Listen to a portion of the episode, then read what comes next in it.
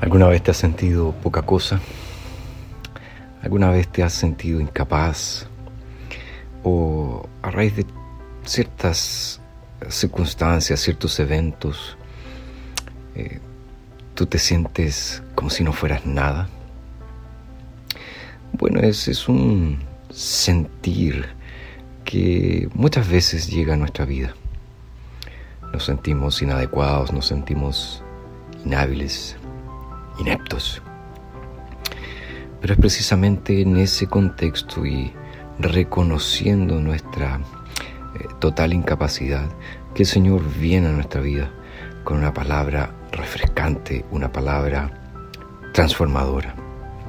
De hecho, en Isaías 41 eh, encontramos estas bellas palabras. Verso 14 dice, no temas, gusanito de Jacob, ustedes, los poquitos de Israel. Yo soy tu socorro, dice el Señor, tu redentor, el Santo de Israel.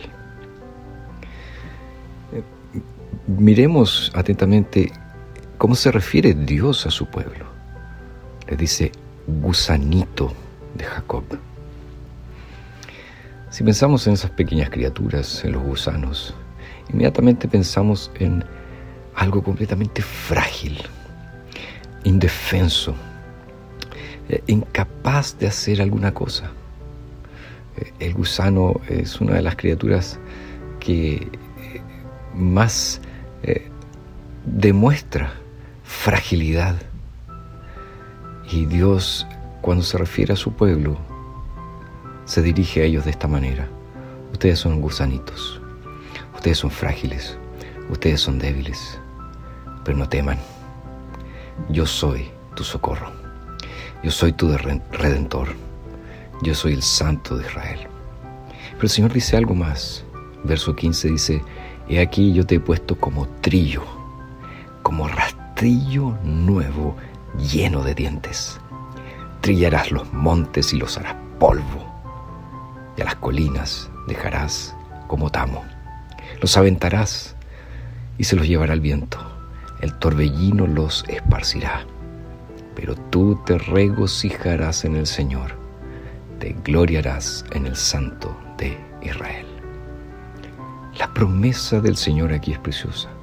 Nos está diciendo que a nosotros, gusanitos, Él nos va a hacer un rastrillo lleno de dientes. Y estos montes que son los problemas, son las dificultades, son las amenazas de nuestra vida, serán trillados por nosotros, los haremos polvo. A las colinas las dejaremos como tamo. Y Él hará eso por medio de nosotros.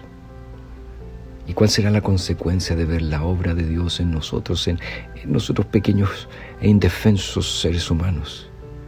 Nos regocijaremos en el Señor y nos gloriaremos en el Santo de Israel. Por lo tanto, cuando te sientas frágil, indefenso, mira al Santo de Israel, mira al Señor, mira a tu Redentor, mira a Jesucristo.